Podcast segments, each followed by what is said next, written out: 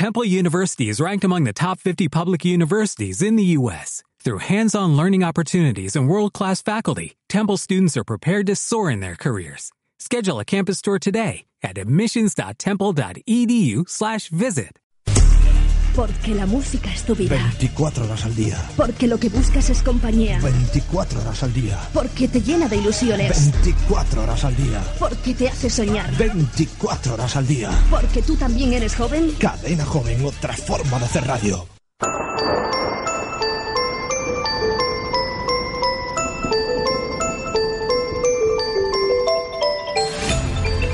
Aquí comienza Frecuencia Oculta, un programa dedicado a los temas más ocultos del misterio, en Cadena Joven.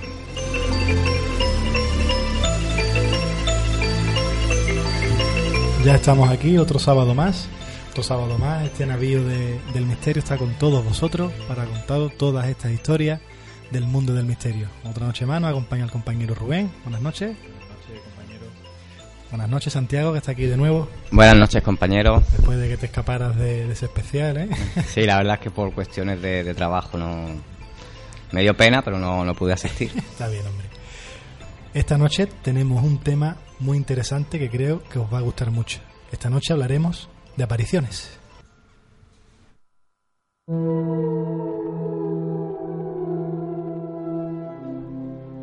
Imagínense que están en su cama y de repente escuchan este sonido.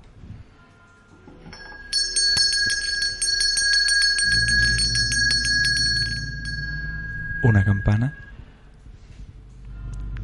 una casa sola y desde su cama alguien la toca. El siguiente testimonio es de una de nuestras oyentes desde Colombia, la cual nos cuenta una experiencia bastante casi aterradora. Y explícale lo del casi cuando escuchemos el testimonio, pero la verdad que, que en el lugar donde uno se tiene que encontrar más seguro, su habitación, su casa, increíble que, que ocurran cosas como esta. ¿Qué os parece si, si escuchamos el testimonio? Mi nombre es Marta Lucía Ortega, estudio en el Politécnico Gran Colombiano en la carrera de medios audiovisuales. La experiencia paranormal que yo tuve fue justo después que mi abuelo se murió. Él cuando vivía, él siempre tenía una campanita con la que llamaba a las muchachas de la casa, a las muchachas del servicio. Y cuando, cuando él se murió, yo estaba ahí acostada en mi cama y yo escuché la campanita sonar y a mí se me hizo raro porque él era el- único que tocaba esa campanita. Después abrí mis ojos y la figura de mi abuelo estaba parada justo al lado mío. Entonces lo único que yo hice fue cerrar los ojos y tratar de quedarme dormida, pero no pude. Y cuando volví a abrir los ojos ya no estaba la sombra y la campanita había aparecido al lado en mi mesa de noche. ¿Qué, qué os ha parecido este testimonio, compañero? Hombre, a mí cuanto menos me parece perturbador. Si ya no solo ya es algo aterrador, que tú estés en la tranquilidad de tu cama, en la seguridad de tu hogar, que suene una campana en mitad de la noche y que luego aparezca esa campana en la mesita de noche, pues da mucho miedo, porque es algo que atenta directamente contra tu intimidad. Impacta bastante, ¿no? Que como ella comenta, ¿no? Eh, esta campanita, ¿no? Pues es la que utilizaba mm, su, Su difunto abuelo. su difunto abuelo, ¿no? Para llamar cuando necesitaba cualquier cosa para que lo atendieran, ¿no? Entonces, la verdad que bastante, para mí bastante, un poco aterrador, ¿no? Yo comentaba el casi aterrador, que, que estoy más cerca de lo aterrador que de lo casi, pero casi aterrador porque, bueno, dentro de lo malo es la, la figura de su abuelo, ¿no? O aparentemente la figura de, de su abuelo. Ella la asocia con su abuelo. Esa campanita que, que solía tocar su abuelo porque estaba en, en cama, ¿no? Entonces es una historia de la, de la que da miedo, terror, por el simple hecho de que cuando más cómodo, más seguro te tienes que sentir, pues, pues te ocurren estas cosas.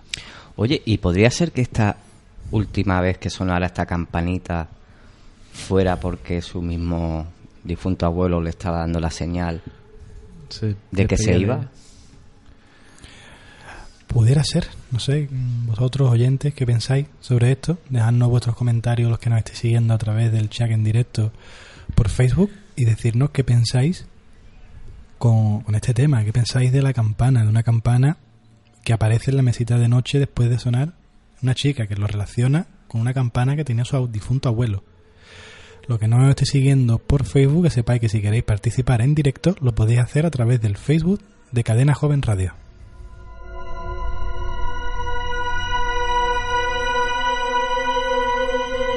Bueno, y ya que hoy empezamos con las apariciones, ¿no? El testimonio que nos ha acabado de traer el compañero Rubén, yo mm, me, me voy a ir más a estas leyendas de míticas, ¿no? De apariciones en, nuestras carreteras de España, ¿no? Y, y de todo el mundo, ¿no? Puede ser un mito que ya puede ser que perdure en nuestro colectivo, ¿no? Sin, sin darnos cuenta, ¿no? Pero que realmente desde hace décadas atrás hasta el día de hoy se siguen ocurriendo estos, estos avistamientos de apariciones en, en la carretera. Realmente es algo muy perturbador porque pónganse en situación. Imagínense, van conduciendo, solos o acompañados de algún amigo o familiar. Imagínense que se encuentran en una carretera en la que no hay tráfico, una carretera secundaria, una noche oscura, y que de repente tiene el avistamiento en mitad de la carretera de una chica, un chico, una persona en mitad de la carretera y que parece no ser natural. No, eh, se dice que muchos de los casos que, que han habido sobre estas apariciones es que a veces incluso eran para alertarte de, de algún mal augurio, algún accidente.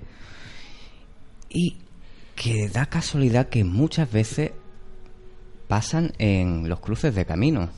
Los cruces de camino, exactamente. Que como recordaréis compañeros, ya estuvimos hablando de la Santa Compañía, ¿no? de los cruces de camino, el por qué se ponían antiguamente los cruceros, los cristianos pusieron sus altares, y claro, se dice que estos cruces de caminos pues, podrían ser puentes realmente a- al otro mundo, ¿no? Claro, pudieran ser eh, portales energéticos. Exactamente. Y sobre todo, mira, a mí una cosa que me llama también bastante la atención es un estado que a veces, sin darnos cuenta, todos los que las personas que conducimos y supongo yo que alguna vez habrá pasado en estas carreteras cuando venimos de Ronda, por Jimena, por la parte de Castellá, est- estas Carreteras secundarias, carreteras secundarias, con muchas curvas, ya de noche. Y a veces te da esa sensación misma, ¿no? De que pareces como que entras en un estado alterado de conciencia, ¿no? Y todas estas cosas empiezan como también en, en la mente, ¿no? A, a introducirse, ¿no? Yo creo que a todos nos ha pasado alguna vez, ¿no? Sí, yo creo que sí. Incluso yo muchas veces he estado conduciendo mi propio coche por carreteras secundarias de noche y la verdad es que da un poco de respeto mirar por retrovisor a ver qué puede llegar a tener atrás sentado. Exactamente. Y mira, os traigo aquí un, un caso bastante curioso, ¿no? Que esto pasó en, Extremadura, ¿no? Eh, cerca de la carretera de Villanueva de la Serena y cerca del Castillo de la Encomienda. Y contaban dos amigos que, que viajaban de noche y sobre las 10 de la noche, pues de repente vieron una dama vestida de rojo, ¿no? Que se les cruzó por el camino. Eh, sobre esto os traemos aquí un testimonio que pasamos a continuación a escucharlo. Esto sucedió en el año 1985. Íbamos un amigo y yo eh, de camino a, Castuera. Él iba conduciendo y, yo al lado. ¿no? Bueno, pues íbamos tranquilamente hablando y recién pasado el castillo de la encomienda, como unos 50 metros o por ahí, pues una figura, una figura, una imagen surge de, de un matorral, un matorral al lado de, del arcén. Era como un- una figura de una mujer vestida de rojo, con algo blanco también, ¿no? el pelo negro y cara de, de- susto, de, de- como de avisarnos de algo, con, con las manos así, hacia, hacia adelante. Y claro, pues nos quedamos súper sorprendidos de, de- cómo, de qué era, qué, podía ser, ser eso, ¿no? A esas horas, una carretera solitaria, en pleno invierno, ¿no? Y conforme pasó, se iba disipando en el, en el aire. O sea, muy nítido cuando surgió entre los matorrales y cuando, cuando pasa ya sobre ya el otro arcén, como se iba desdibujando. No se veían piernas, solo la figura de, de la mujer y la cara, como intentando avisarnos de algo. Pues mira, este caso bastante estremecedor, ¿no? Como nos comenta el testigo, el testimonio. Eh, hay un dato que tiene que ver con muchas apariciones, ¿no? En- ya tanto hablemos de en carreteras, en, dormitorios, en campo, en, en ermitas, en, en todo este tipo de apariciones. Si os dais cuenta, nunca se le ven las piernas. Es algo que se suele cumplir en las visiones de carretera. No suelen verse las piernas. Y no solo en carretera, sino en dormitorios o en edificios. Mucha gente que ve pasar sombras parecen que como levitasen, que no andasen. Exactamente. Eh, estos muchachos, claro, lo que contaron que cuando dieron, pararon el coche porque estaban cerca de un stop, por eso iban, reducieron la velocidad. Claro, cuando empiezan a buscar a esta muchacha en- entre las hierbas, porque claro, como vieron que habían cruzado, digo, a ver si es que la muchacha le había pasado algo. Lo que dice es que encuentran una cruz de madera y unas flores. Esto es muy típico de los accidentes que han ocurrido en las carreteras, ¿no? Que siempre solemos ver esos ramos de flores que se le ponen a, A a los esos difuntos. Un caso bastante extraño. Esto me ha traído a la mente un caso que salió un día en un cuarto milenio, el cual me perturbó mucho. En este caso, iba una pareja en su coche, conduciendo pues por eso, por una carretera secundaria, ya era avanzada la noche, cuando se encuentran con una chica en mitad de la carretera. Estos chicos se paran y le dicen, le preguntan si quieren que la lleve a alguna parte. La chica asiente y se monta en el vehículo. Arrancan la marcha y empiezan a preguntarle a la chica que dónde quiere que la deje. ¿Dónde vas? ¿Dónde te acercamos? ¿Dónde te dejamos? Esta chica no hablaba. Solamente miraba al frente con una sonrisa en la cara. Pasado poco más de un kilómetro, llegaron a una curva. Un poco antes de la curva, esta chica habló. Y lo que dijo fue, tened cuidado porque en esa curva me maté yo.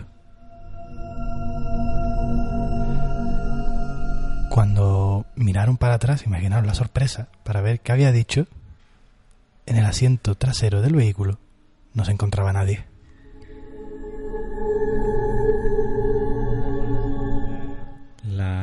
Típica leyenda, ¿no? De, de la chica de la curva. Cumplida al extremo. Sí, sí, sí, tal cual dicta la leyenda. Pero sobre esto hay más casos, porque podríamos hablar un famoso caso también que hubo en España, en la Sierra Madrileña, ¿no? Le llamaban la- el caso de, de la dama de la Cruz Verde, ¿no? Que se decía igual, ¿no? Que te aparecía en medio de la carretera haciéndote autostop, se montaba contigo en el coche y a escasos, como parecía lo que comentaba el compañero Agustín, a escaso un kilómetro, llegando a una curva, te gritaba que tuvieras cuidado, que ella ahí había tenido un accidente. Y de repente la chica desaparecía. Es algo que parece cumplirse cuanto menos.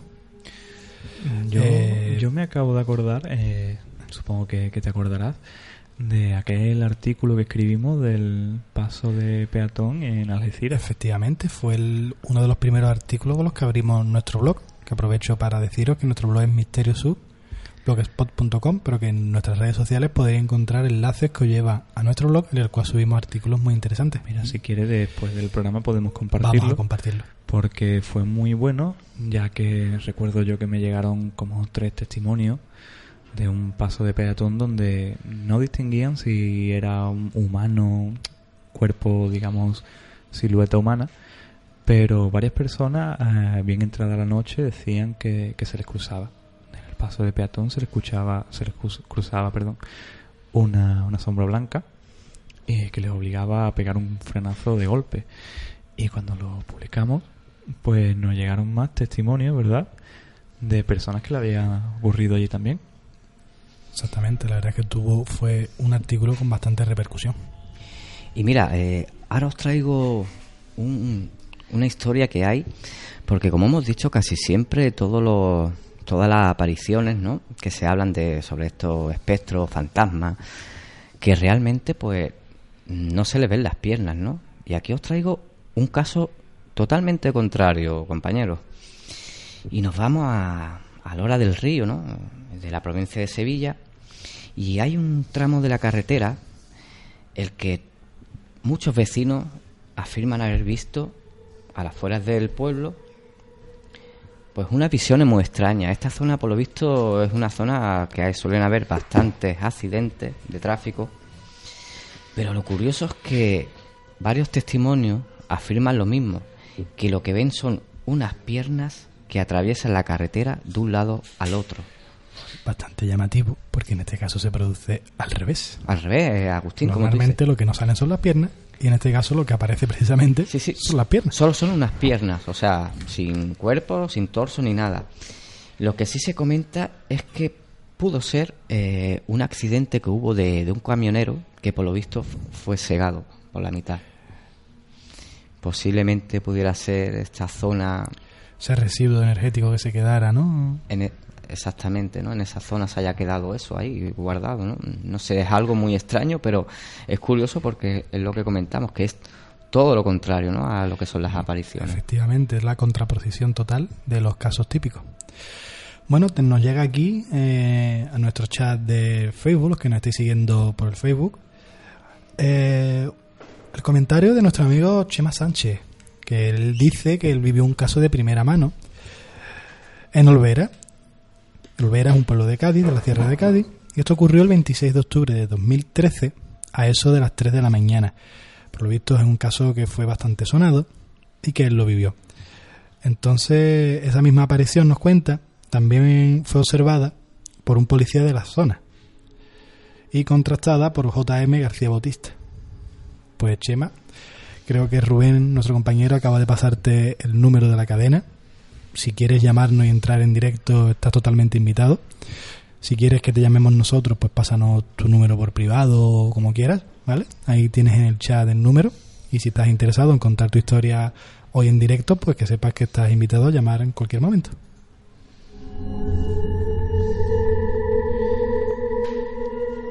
Y ahora nos vamos. Lo curioso de, de estas apariciones es a la hora que, ocurre. Ahora nos vamos a ir también con un testimonio ocurrido aquí en España en el que ocurre en la misma franja horaria, que es lo, curioso ¿no? de, de, estos casos. ¿Qué os parece si, si escuchamos el testimonio, compañero? Por supuesto. Buenas noches. Bueno, voy a contar una de mis apariciones, que he tenido varias, pero voy a contar una que sí que me marcó un poco más.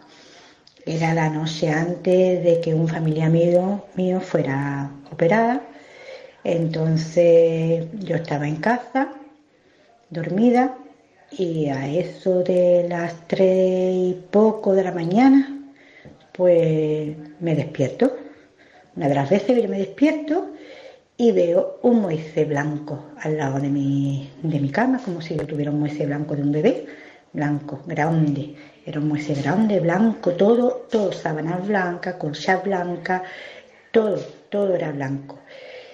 Entonces yo me quedé mirándolo e incluso, ya te digo, me, mm, los ojos se me a salirse, pero mm, seguía viéndolo. Total que mm, yo me eché para atrás y me dio muy mala espina. Aquello me dio muy mala espina y ya yo iba con muy, con muy poca ilusión de que todo fuera a salir bien. Entonces llegó el momento de la operación Nos mandan a llamar a los médicos y nos dice que la cosa no va bien. Cuando nos mandan a llamar de segunda, que no, que no bebió solución. Entonces yo sabía, yo se lo conté a mi marido, se lo conté a mi hijo, se lo conté a mis, a hijas, le dije la cosa no va a ir bien porque mira cómo pasa esta noche y creo que no va a ir bien, vamos, no va a ir, creo no, seguro que no va a ir bien. Y teníamos poca esperanza, yo me lo callé, no dije nada más a nadie más, solamente a ellos. Y así fue. Entonces para mí me marcó mucho porque resulta que yo tuve un hermano que murió siendo un bebé, murió de la misma síntoma que tenía este familia mío, de que lo iban a operar. Y entonces mm, asocié que era mm, eso, que era esta persona, este hermano mío que había venido a decir no vais las cosas bien, porque yo sabía que ya cuando vi esto que no iba a ir las cosas bien. Y así fue, no fue bien. Así que este es uno de los relatos míos que os cuento y que me impactó bastante porque tuvimos una tragedia y fue bastante dolorosa. Buenas noches, chicos.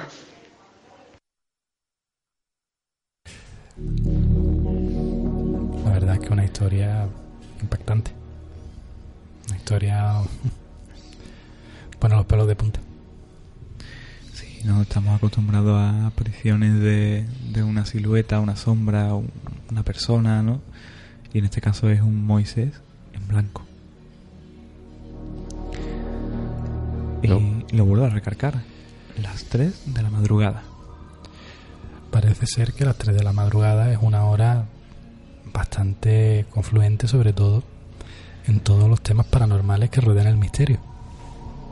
Ya que se, no solamente el tema de apariciones y demás, sino que también a la hora de incluso hacer algunos ritos o alguna. Bueno, digámoslo. actos de magia. Sí, ritos, se podría decir también. Sí. Se hacen a las 3 de la mañana. Todo te da a pensar, ¿no? Que es una hora que parece que todo, todos los canales, ¿no? Están más abiertos, ¿no? Para este tipo de fenómenos, ¿no? Se, se suele decir que a las 3 de la madrugada es cuando ese velo que envuelve a un mundo y a otro es cuando está más frágil, más fino. Y. eh, Increíble. Bueno, creo que ha llamado Chema, ¿verdad? Cuando lo tengamos, pues lo pasamos. Buenas noches, Chema. Hola, buenas noches. Bueno, primero. Sí, sí, te escuchamos perfecto, Chema. Primero agradecerte, darte un millón de gracias que nos llames aquí en directo para contarnos tu historia. Nada, por mí encantado, y más siendo de la zona, claro. Pues bueno, Chema, cuéntanos. Eh, mira, vamos, es que lo, vamos a ponerlo ahora mismo y está escuchando el tema de, de apariciones en carretera y demás. Me gustaría contaros de una experiencia que tuve. Primeramente, deciros de que yo el tema de misterio y demás nunca nunca me ha traído, bueno, ni me ha traído ni me, ni me gustaba ni me dejaba de gustar. Era algo que, que estaba ahí, vamos, lo veía normal y, vamos, que no era una persona Claro, que creía no- tanto en misterio ni, ni estas cosas. Sí. Pues mira, te comento, yo yo soy DJ, soy DJ, ¿vale? Y tenía una actuación en el, en el pueblo de, de Olvera, en Cádiz. y vamos, yo soy de Algeciras, tenía la actuación allí y recuerdo que ese día era el, 20, el 23, 23 de octubre del, del 2003. De 2013. Ese, sí, ese día jugaba el, el Barcelona Real Madrid y nada, me demoré en casa viéndolo con mi mujer y demás y bueno, cuando me di cuenta ya tenía la, la hora hecha encima y tenía que ir hacia, hacia Olvera, claro. Y vamos, recuerdo que ese día estaba haciendo un temporal grandísimo de viento, de lluvia, de, de frío, de todo. Eh, vamos, cogí el coche, le, le pisé un poco más de la cuenta, vamos, que yo no, no suelo correr con el, con el coche ni nada, le pisé un poquillo más de la cuenta porque llegaba tarde y era, vamos, que yo una carretera secundaria, estaba completamente oscura, eh, vamos, una carretera muy bastante fea con distintos Sí, niveles, verdad, sí. eh, subidas, bajadas, curvas cerradas y pasando el pueblo de, de Villamartín, el siguiente pueblo que hay es eh, Algodonales y hay una distancia de unos 26 kilómetros, 30 kilómetros. Pues a mitad de esa distancia, en una curva súper cerrada, pues del, salió como, como un tipo de un flash, salió de la nada en el, en el arcén de la carretera, un chaval completamente blanco, la tez blanca, lo más grande, en, mangas cortas, en un polo rojo, lo recuerdo perfectamente. eh, un polo rojo con mangas cortas, un pantalón vaquero. En esta ocasión sí se le veía las piernas, no entera, porque estaba tapado como, vamos, con el cel. También iba un poquillo rápido, como te comento. Y hacía un gesto con la mano como de, de arriba hacia abajo, como que frenase o parase, cualquier, no lo sé. Lo más raro es que esa persona no miraba a mi coche, me miraba hacia el frente. Mm, Lo rebasé con un, vamos, un grito que pegamos yo y mi mujer de, Dios, ¿ha visto eso? No? Uh, frené en seco, se me culeó el coche porque estaba, estaba mojado la carretera, estaba fatal. Y nada, pasaba unos 10 metros de la frenada que pegué, allí no, no apareció nadie ni nada, pero vamos, tampoco iba a aparecer nadie porque ni tenía chaleco, ni había un coche siniestrado, ni había una motocicleta, y no había nadie. Y, y como lo vimos aparecer, fue como de, ¡pum!, que te lo ponen y te lo quitan, ¿sabes? Claro, Chema. en- Entonces yo lo que creo que ese, ese ente, esa persona, estaba intentando avisarte de que aminoraras la velocidad. Eh, yo quiero entender que sí, claro. Yo quiero entender que sí, pero vamos, aquí no acaba la, aquí no acaba la historia porque eso fue en octubre, como os comento, y yo recuerdo perfectamente el día de Reyes, el día 5 de enero, ¿sabes? Lo típico, estás poniendo los regalos en el sofá y demás, ¿Sí? y ya pues, así, pues te pones a hacer zapping y aparece el cuarto milenio. Ajá. Eh, yo, yo sabía que cuarto milenio era un programa de misterio, pero que ni lo veía ni, ni nada, vamos. Haciendo zapping aparece y aparece la misma imagen que vimos nosotros. Wow, nos quedamos los dos, yo- tanto yo como mi mujer, yo, ¿esto qué es? Lo que nosotros hace dos meses, escaso. Eh, me comí el programa entero para, digo, ahí tienes que poner algún email o algo para ponerme en contacto con ellos, claro, porque, a ver. Claro, vías es que vías yo- de yo- contacto, yo te- sí. Claro, yo es que yo lo he visto y yo no tengo que engañar a nadie. Es más, a mí no me hace falta ni el tema de, de este ni nada. Yo tengo mi carrera bien consolidada, mi, mi reconocimiento, mis premios y demás, y, y a mí no me hace falta esto para nada. Y es más, me puede perjudicar más por las marcas que, que llevo detrás mía y demás que me pueden tomar de algo de que, de que no lo soy, vamos. Eh, me puse en contacto con ellos y nada, a los dos días me llamaron por teléfono, me llamó Javi Pérez Campos, me hizo una entrevista para Milenio 3, pero no la emitió. ¿Por qué? Porque Ike había escuchado el testimonio y quería que fuese a la tele a contarlo. Y vamos, fui, me, me invitó él y demás, le conté la experiencia y demás.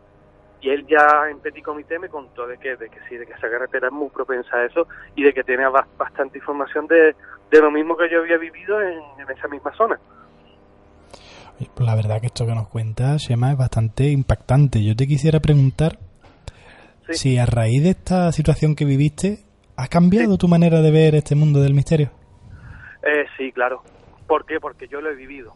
A mí nadie me va a decir que no, porque tú tienes la mente contaminada, no, porque a ver, yo ni, ni sabía nada de misterio, ni me gustaba, y además que lo vi yo y mi mujer. Si yo, yo lo hubiera visto solo, Claro, todavía te puedes pensar tampoco, que... y- claro, pero es que también una cosa de que yo pienso de que es mi, es mi trabajo y que yo estoy acostumbrado a conducir de noche. Piensa que son 20 años haciéndolo. ¿me Claro, tu trabajo en la noche. Y las 3 de la mañana para mí es una hora normal. Claro. Sí, que no, te- no sueles tener sueños ahora. No, no. Es más, también se puso en contacto conmigo, lo tenéis que conocer seguro, José Manuel García Bautista, lo, conocéis, ¿no? Sí, sí, compañero. sí. Bueno, sí, pues se puso en contacto conmigo porque le, vamos, me, me escuchó el tema y demás y, y me dijo de que eso, de que había, había- de que había policías por la zona, de que había visto lo mismo que yo. Y él, él sacó un libro, eh, puso mi, mi caso en su libro y demás. La verdad que le han dado mucho bombo y gente con un cierto nivel en esto, con- tanto como Iker Jiménez, Javi Pérez Campos, José Manuel García Bautista, también han sacado en programas de Barcelona. Quiere decir que el testimonio lo ven una clara de eso porque mal, y yo eh, jamás he pensado en fantasmas ni en, ni en cosas raras, pero vamos, que os lo digo que yo lo he visto, yo y mi mujer, y eso está ahí, no nos lo quita nadie. ¿Que ha sido bonito? Sí, porque yo pienso de que ese chaval está ahí anclado por algo, no sé por qué, y nos avisó porque yo iba bastante rápido y la noche estaba fatal, fatal, fatal. La verdad es que es un mensaje, vamos, bastante bueno este que nos da, porque le da un sentido a estas apariciones. Mira, una cosa que te quería comentar. Eh, yo creo Sí, que casi toda la gente que nos dedicamos a estas cosas del misterio es porque no- nos han pasado estas cosas. Y por eso creemos en esto. Ya puede ser gente que no, que no crea, porque a lo mejor dice, es que si no lo veo, no lo creo, ¿no? Pero nosotros realmente compartimos todas estas cosas porque hemos tenido muchas vivencias de, de estos tipos, ¿no? Ya tanto apariciones como otras más, ¿no? Y por eso mm, realmente, aunque la gente pueda pensar, mucha gente, que estamos locos, ¿no? Nos da igual, porque sabemos lo, lo que hemos vivido, ¿no? Y eso nadie te lo va a quitar. Tiene que darte igual, tú llevas tu verdad, tú no tienes que engañar a nadie. Claro que no. Es algo, si tú, si tú lo has vivido, lo has vivido. Eh, eso es como lo que dice que la gente que le toca los cupones. Dios, sí. ¿Qué pasa? ¿Que no le puede tocar los cupones a alguien? Te ha tocado y lo has vivido y ya está. Yo sé.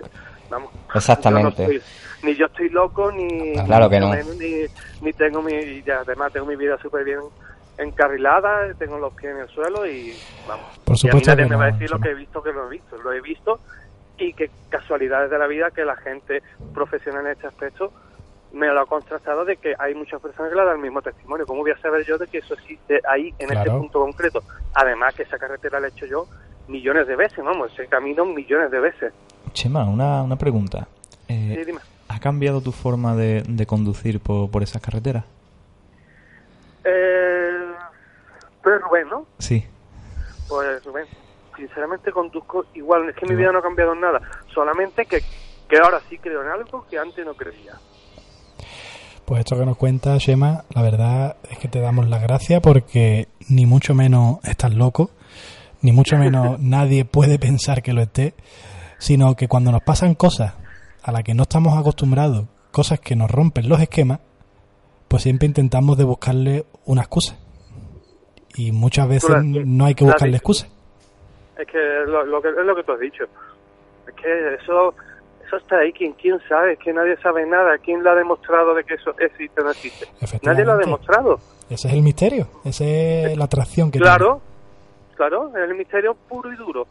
Si a mí alguien me lo demuestra o alguien me dice, mira, Chema, tuviste tal cosa, no sé qué, me lo explica bien, que a mí me... Es que no me tiene que convencer, es que yo sé lo que vi yo y mi mujer. Sabe que es que no es de que, vamos, de que yo voy dormido por la carretera, no, es mi trabajo. Y mi hijo y mi mujer comen de eso, y al igual que yo. Que no, a mí nadie me va a decir que yo he visto o un jabalí con un polo rojo, ¿entiendes? Exactamente. Por supuesto, Chema, pues desde aquí darte un millón de gracias por haber aportado tu testimonio. Nada, Y a nada, y a emplazaros un día a ver si quedamos en persona, nos conocemos y ya hablamos de todo esto mejor, más tranquilo. Oye, cuando queráis, que por mí súper encantado, ¿eh? Estupendo, pues nos ponemos en contacto mediante redes y demás y ya quedamos. Y un abrazo, compañero. Muchas Venga, gracias. chicos, un saludo a los Muchas tres. gracias. Venga, a seguir. Buenas noches. Gracias. De verdad, el caso Un caso, la verdad, que sorprendente. es, mm, es lo que hemos comentado, ¿no? Lo que he comentado yo este también de, de estos dos muchachos, ¿no? Que vieron también la aparición en la carretera, ¿no? Es que son muchos, muchos casos. Incluso hasta el grupo Medina Zara Sí. también tuvo una aparición viniendo de Extremadura hacia diri- dirigiéndose hacia Córdoba después de un, de un concierto. También dicen que iban con la furgoneta, ¿no? Y de repente ven como una persona de negro, ¿no? Como un ser de negro. Ellos pensaron que igual podía haber sido alguien que hubiera tenido un accidente o algo. Y aminoran la marcha, pero ven, se, se van acercando más hasta que se dan cuenta que, que esta persona tiene una cara muy extraña, desencajada, una gran boca y de repente va hacia ellos y ellos cogieron y metieron a todo gas, como se dice, en la furgoneta y eh, hasta llegar a, a Córdoba. Hombre, este, mm, esta aparición es más, digamos, bonita, ¿no? Sí, sí. Ya que Agustín y yo hemos pasado muchas veces, pero de día por esa carretera. Exactamente. Y- Conocemos muy bien esa carretera. Sí, y, y cierto es que, bueno, lloviendo, pues, pues muy peligrosa. Y al parecer lo que quiso hacer es que, que bajara la velocidad, ¿no? Pues sí, la verdad es que da un mensaje un poco de también de esperanza, ¿no? De que estos gente no solo están por estar, sino que están y muchas veces cumplen una misión.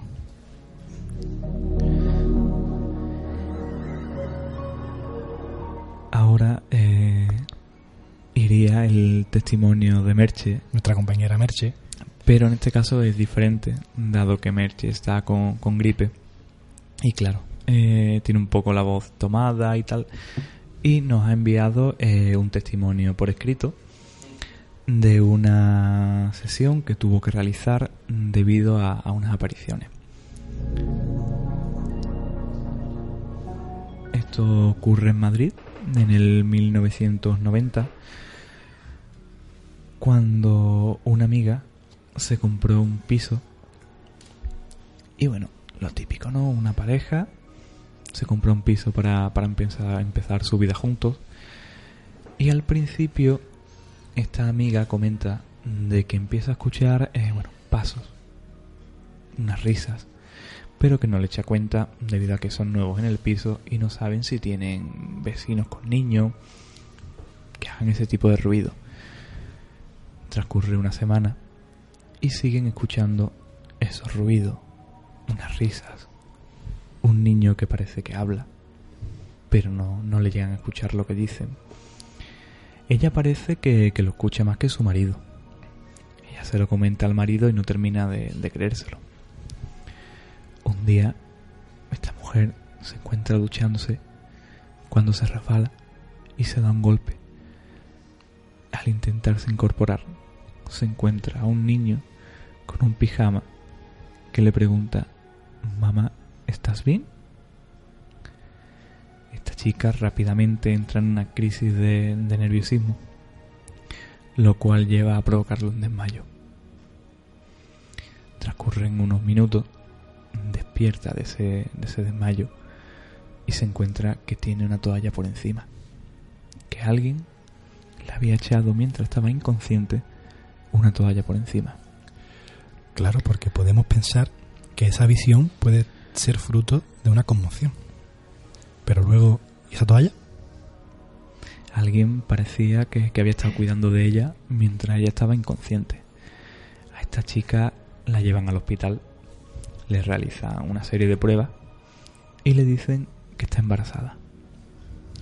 Que no ha sufrido daño, ni tanto ella ni como su bebé. Y la mandan para casa con un collarín y un tipo de medicación para que pueda dormir después del golpe y no le afecte al embarazo.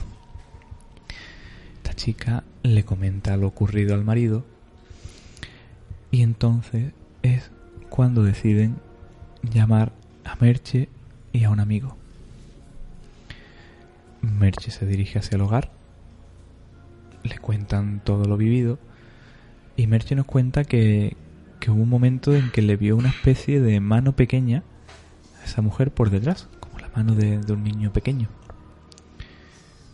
Se disponen a realizar una sesión Ouija en su vivienda y ponen también una grabadora. Una grabadora que luego captaría risas y algunas palabras de, de un pequeño. Pero bastante impresionante. Y con este relato se puede abrir Sí. un melón que abriremos ahora cuando se termine. Nos comenta Merche que tardó un poquito mientras realizaban la, la sesión, pero consiguen escuchar todos durante la sesión a un niño. Escuchan sin necesidad de grabadora y sin necesidad de ningún aparato a un niño.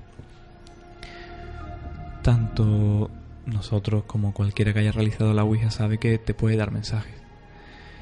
El mensaje que dio es que hubo una mujer que se suicidó cuando estaba embarazada de ocho meses. Tras hacer una limpieza, indicarle que se fuera, nos comentan que todos pudieron ver como un destello salir del cuarto. Un destello que indicaban de que tanto el pequeño como la madre ya se habían marchado. Todo lo de la sala pudieron ver ese destello que rebotaba la luz en el pasillo. Desde aquel día no ha vuelto a ocurrir nada más. Increíble, ¿eh? Madre mía, me ha dejado de piedra. verdad es que te deja sin aliento la historia. Porque incluso termina con ese final, ¿no? En el que parece que, que esa madre con ese pequeño por fin cruzan a la luz.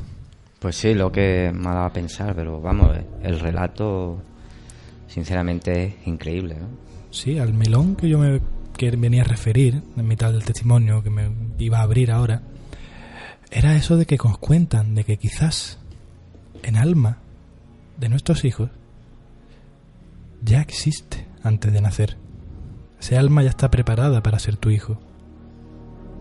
Y que quizás eso pudiera haber sido lo que se le presentó a esa mujer cuando tuvo ese accidente? Yo, compañero, por Twitter, a raíz de- del programa de, que hicimos con Merche, muchas personas me han pedido el número de Merche. ¿Y qué os parece si, si lo comento aquí por si alguien quiere ponerse en contacto vía WhatsApp o llamarla? Por supuesto que sepáis que Merche es miembro de nuestro grupo de investigación Misterio Sur y que Merche es sensitiva, tiene ese don especial y que ella pues lo pone al servicio de la gente. Entonces, si alguien por cualquier motivo quisiera ponerse en contacto, en contacto con ella, su número es 679 22 75 89. También lo he escrito por el chat del Facebook, ahí podréis encontrarlo. Esperemos que se mejore Merche. Pues la verdad es que sí, esperemos que se mejore bastante pronto.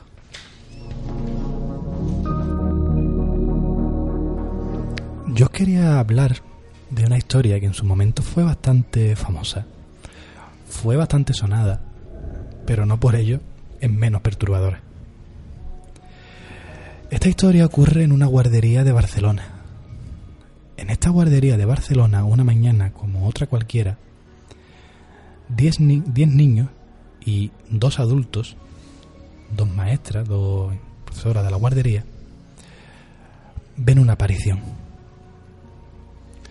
Esta aparición no es más que una sombra negra, muy alta, a la que no se le ven los pies, sale desde la puerta donde los niños duermen la siesta, cruza todo el pasillo, cruza todo el patio, hasta que se funde con el muro de la guardería.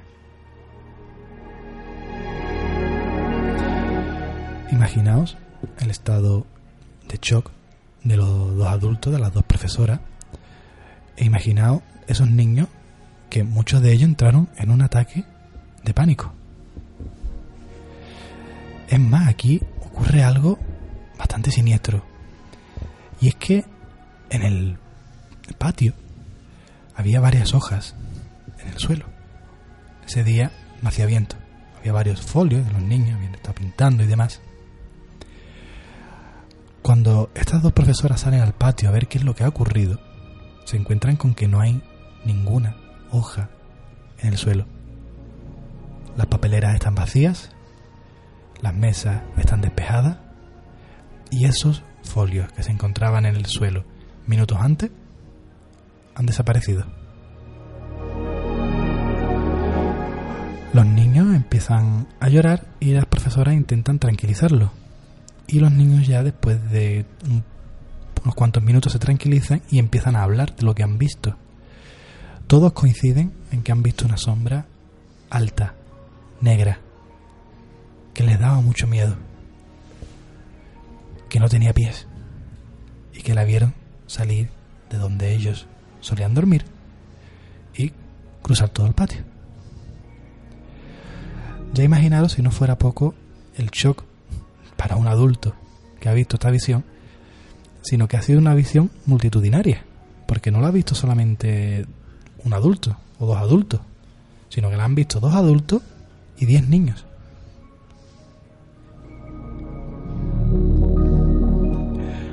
Los niños empiezan a hablar de este señor y por lo visto sale la historia de que no es la primera vez que esta sombra, este ente, ha visitado la guardería. Los niños empiezan a hablar de que este ente, esta sombra, la han visto muchas veces en el aula en el que ellos dormían la siesta. Dos de los niños dijeron que el nombre de ese ente, por el que ese ente se les había presentado a esos niños en anteriores veces, era el Señor del Amor. El Señor del Amor. Tras este, imaginaos, este suceso, las dos chicas, las dos profesoras de la guardería, llaman al que era el dueño de la guardería para decirle, mira lo que ha pasado. El dueño de la guardería se encontraba fuera de la ciudad en ese momento y dijo, muy bien, vale, mañana vuelvo y me lo contáis más tranquilo.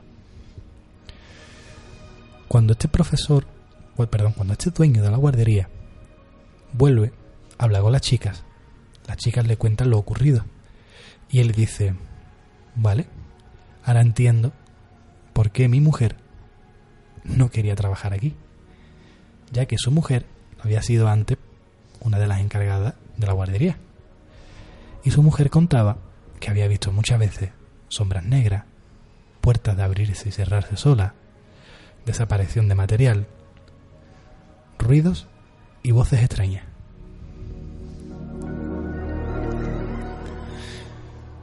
Pues no acaba la cosa aquí, sino que deduciendo llegan o creen llegar a la conclusión de que quizás esa sombra no se llame Señor del Amor, sino que se presentase como Señor del Amor, que traducido al español, tú lo sabrás mejor que yo, Santiago. Sí, Señor de la Muerte. Efectivamente, Señor de la Muerte. Varios días después de este suceso, la guardería tuvo que cerrar sus puertas. Imaginaos el shock de los padres. Claro, imagínate, ¿no? Al contarle a los niños lo que estaba sucediendo, ¿no? En el lugar. Increíble la historia, ¿eh? Impresionante esta historia, ¿no? Que ocurre a plena luz del día y en el lugar que menos sospecha alguien que vaya a haber una aparición, ¿no? En una guardería. Y delante de tanta gente, ¿no? De esos niños, ¿no? Y más aún en los niños que tienen todavía, digamos, esa habilidad especial. Más percepción. Más esa percepción, exactamente, Santiago. Que nos dura hasta que tenemos 8 o 9 años. Y los niños no mienten. Y menos en estos casos. Increíble el testimonio, Agustín, la verdad. Y como tú comentas, los niños siempre se han dicho, ¿no? Que el ser humano, ¿no? Cuando es más pequeño, es más perceptible a todos los que son los, los fenómenos paranormales, ¿no? Digamos que todavía no nos han capado con los miedos y los noes de la sociedad. Claro, y el, el poco a poco obligarnos a, a, lo que es las cosas cotidianas de la vida e ir perdiendo, ¿no? Ese, ese, ese esa conexión, ¿no? Con, con lo mágico, ¿no? Eh, un segundo, compañero. Creo que ya vamos terminando y que sepa, Santiago, que hay mucha gente que te, que te felicita. ¿eh? ¿Sí? Mucha gente, muchos comentarios que nos llegan que, que te felicita. Pues nada, muchas gracias. Hoy es mi cumpleaños. Felicidades, Santiago. Aquí te damos la, la felicidad en directo. La verdad que este día tan especial, ¿no? Que he estado con la familia, pues también quería compartirlo con, con todos vosotros. Aquí nuestro amigo Antonio Cano, Benavente, nos comenta de que eso es un enlutado. La verdad es que Antonio desconocida esa figura, la verdad no tenía yo conocimiento de ella. Pero ya que me la has dicho, lo primero que haré cuando llegue a casa es investigarlo porque me llama poderosamente la atención. Marga García nos dice, los niños tienen la mente más abierta para ver estas cosas. Y Efectivamente, sí. Marga. Aquí, Santi, se produ siguen produciendo las felicitaciones. Nuestro amigo Antonio José Heredia Izquierdo te felicita. Nuestra amiga Soraya Álvarez. Muchas gracias a todos, la verdad. La Espero verdad, cumplir muchos más. Por supuesto, y que sea aquí. Exactamente, que sea aquí con vosotros, hombre. La verdad que todo este tema de las apariciones es un tema bastante espeluznante, es un tema que nos toca mucho las fibras, porque siempre va a atacar y siempre va a ir a dar a donde tenemos más seguridad, que es en nuestra intimidad, ya sea la intimidad de nuestra casa, la intimidad de nuestro vehículo, o imaginaos lo que es para unos padres la intimidad la seguridad que les tiene que garantizar una guardería.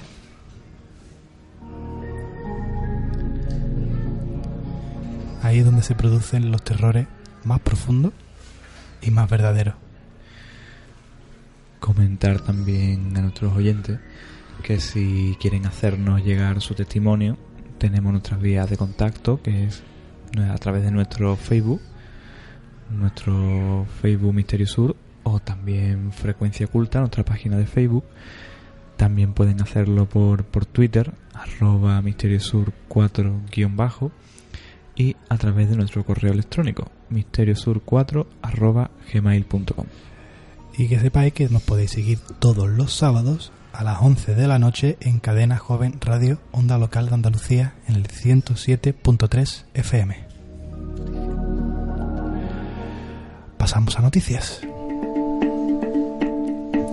Aquí os traigo una noticia que la verdad me mm, llamó mucho la atención cuando la vi porque no esperaba esto de este personaje histórico.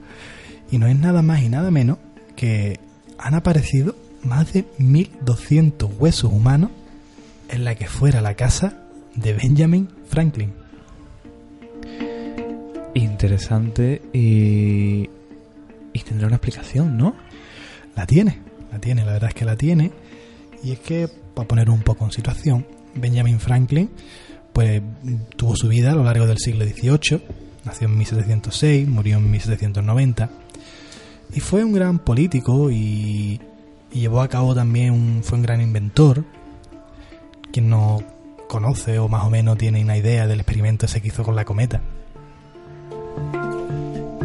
Y también fue un político que defendió los derechos de las colonias de Estados Unidos frente al Imperio Británico, incluso estuvo en la Cámara de los Comunes, estuvo años viviendo en Londres.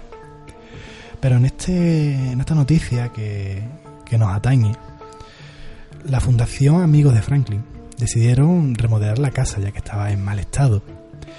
Y la casa, pues, como es propio de una casa del siglo XVIII, se estaba viniendo abajo. Así que se empezó a producir eh, las obras de las mejoras hasta que se produjo un macabro descubrimiento que mm, en ese momento empañó un poco la buena reputación de Benjamin Franklin. En un sótano, sin ventanas, se encontraba un pozo de un metro de profundidad y otro metro de ancho.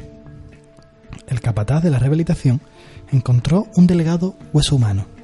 Al seguir excavando, ya, ya en presencia de la policía, empiezan a encontrarse más y más huesos hasta la friolera de 1200 huesos.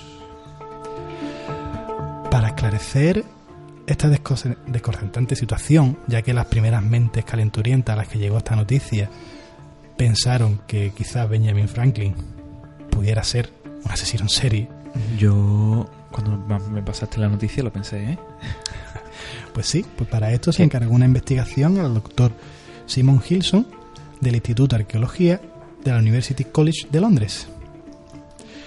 Y sus conclusiones salvaron el prestigio del viejo Franklin ya que en sus conclusiones dijeron que muy probablemente los huesos habían pertenecido a otro científico, nada más y nada menos que a William Hewson, considerado el padre de la hemología, que es la ciencia que estudia la sangre. Y es que por motivos familiares, el señor Hewson estuvo un tiempo viviendo en la casa de Benjamin Franklin en la cual su sótano lo digamos que lo adoptó como academia y escuela, no solo para aprender él, sino para transmitir sus conocimientos, en la cual realizaba disecciones, no solamente de humanos, sino que también se encontraron huesos de animales como caballos, vacas e incluso tortugas. Todo esto se llevó muy en secreto, ya que por aquella época esas prácticas eran ilegales y también se piensa que la manera de obtener los cadáveres pudo ser, un poco ilegal. Un poco ilegal, exactamente. Pero todos los cortes, los huesos, como estaban seccionados, fémur seccionados a la mitad en cortes limpios, hicieron pensar que todo esto se trataba de un estudio. Y es que el señor William Hewson es el padre de la hemología, la ciencia que estudia la sangre. Fijaros qué curioso y qué, qué sentido del humor tiene el destino que el señor Hewson murió de una septicemia, que es una infección generalizada en la sangre. que la cual la contrajo mientras realizaba una de estas disecciones de un cuerpo. Bastante increíble la noticia, ¿eh? Sí, a mí me la pasaba eh, unos 1200 huesos encontrados en la casa de Benjamin Franklin. Y, y lo primero que pensé, este hombre llevaba una doble vida que quizá Claro. desconocía a todo el mundo. La verdad que eso es lo que te da a pensar. Yo incluso llegué a pensar también lo mismo. Parecía no todo el monte era orégano. Digo, que te da a pensar un- una especie de Frankenstein, ¿no? De la época, ¿no? Pues sí, la verdad es que da a pensar eso. Pero bueno, ya vemos que todo tiene una explicación y todo se debía en pro de la ciencia.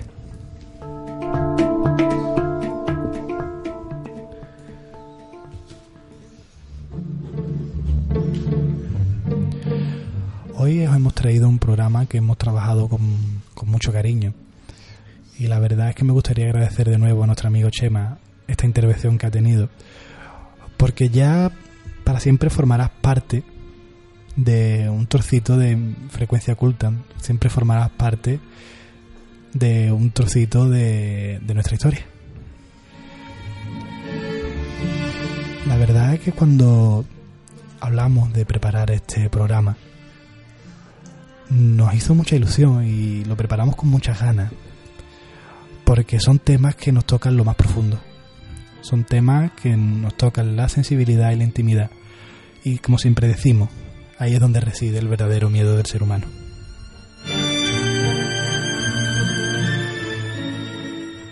Ya, pues poco más podemos decir hoy. Hay muchos más casos, como siempre. Hay muchos más testimonios que iremos sacando a lo largo del tiempo, que iremos haciendo más programas sobre ellos. Y somos conscientes que nos dejamos muchas y buenas historias en el tintero. Pero ya iremos dosificándolas. Así que solo me queda emplazaros para el programa del sábado que viene a las 11 y despedirme de mis compañeros. Buenas noches, Rubén. Buenas noches, Agustín. Buenas noches, Santiago. Buenas noches, Anthony. Y a todos nuestros oyentes. Buenas noches a todos y gracias por felicitarme. Buenas noches, Santiago, y darle las gracias a Anthony, que siempre está a los mandos del navío.